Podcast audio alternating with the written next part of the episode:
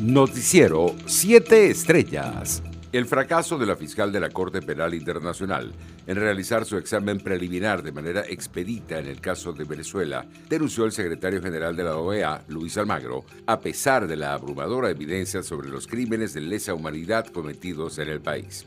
En el nuevo informe sobre Venezuela, el organismo hemisférico advirtió sobre el aumento en escala, alcance y gravedad de las violaciones a derechos humanos en el país desde la publicación del último reporte de 2018. Y faltando cuatro días para los cuestionados comicios del 6 de diciembre, el presidente de la Asamblea Nacional y presidente interino, Juan Guaidó, aseguró que aunque lo persigan a él y a su entorno, no piensa rendirse tal y como lo expresó en el marco de una actividad con el personal educativo del Colegio La Concordia en Caracas.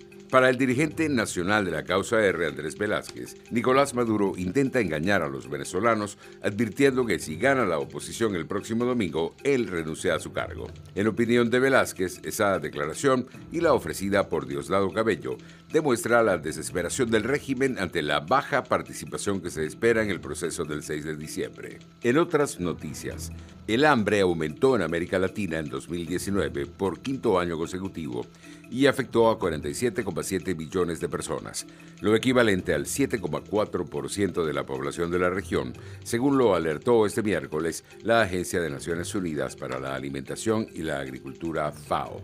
La ONU advirtió que más de la mitad de la población que sufrió subalimentación en la región se concentra en Venezuela, México y Haití, donde casi la mitad de los ciudadanos se encuentran en esta situación. Internacionales. El presidente de Estados Unidos, Donald Trump, insinuó que presentará su candidatura de cara a 2024. En el marco de un acto con republicanos en la Casa Blanca, habría dicho, los veré en cuatro años, dejando entrever que volvería a primera línea en las próximas presidenciales. Entre tanto, la Unión Europea criticó la rápida aprobación británica de la vacuna contra el COVID-19 de Pfizer y BioNTech, advirtiendo que su propio procedimiento es más exhaustivo después de que el Reino Unido se convirtió en el primer país occidental que avala un tratamiento de este tipo.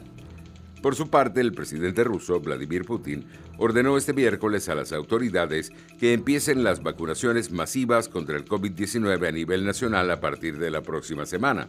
Putin dio la orden durante una reunión en línea con ministros en una jornada en la que Rusia, que tiene el cuarto mayor número de infecciones registradas en el mundo, Economía. Funcionarios argentinos viajan mañana a Estados Unidos para reunirse con representantes del Fondo Monetario Internacional en momentos en que el país renegocia un crédito ya desembolsado de unos 44 mil millones de dólares. El Fondo Monetario Internacional dijo en noviembre que comenzó a delinear junto a Argentina un programa que podría respaldar al gobierno para enfrentar los profundos desafíos económicos y sociales del país agravados por la pandemia de COVID-19. Los precios internacionales del petróleo se recuperaban en horas de la tarde. El WTI de referencia en Estados Unidos se cotizaba en 45 dólares con 36 centavos el barril, mientras el Brent de referencia en Europa se ubicaba en 48 dólares con 31 centavos.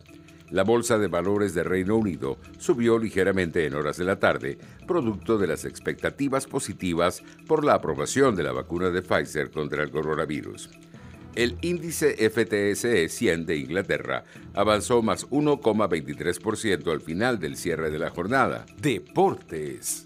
Esta tarde, en una nueva jornada de la Liga Venezolana de Béisbol Profesional, se medirán Bravos contra Navegantes en doble juego, Tiburones contra Leones, Caribes contra Tigres y Cardenales ante Águilas. Mick Schumacher tendrá en sus manos máquina Haas de Fórmula 1 2021 un poco antes y el equipo estadounidense anunciará que el alemán debutará para ellos en la práctica libre 1 en el Gran Premio de Abu Dhabi. La salida será la primera sesión oficial de Schumacher en maquinaria de Fórmula 1.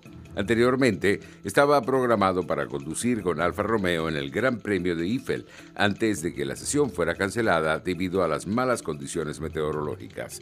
En cambio, Schumacher ahora tomará el BF20 en la FPI en Abu Dhabi el viernes 11 de diciembre antes de participar en la prueba de final de temporada para jóvenes conductores en el circuito de Jazz Marina el martes 15 de diciembre. Noticiero 7 Estrellas.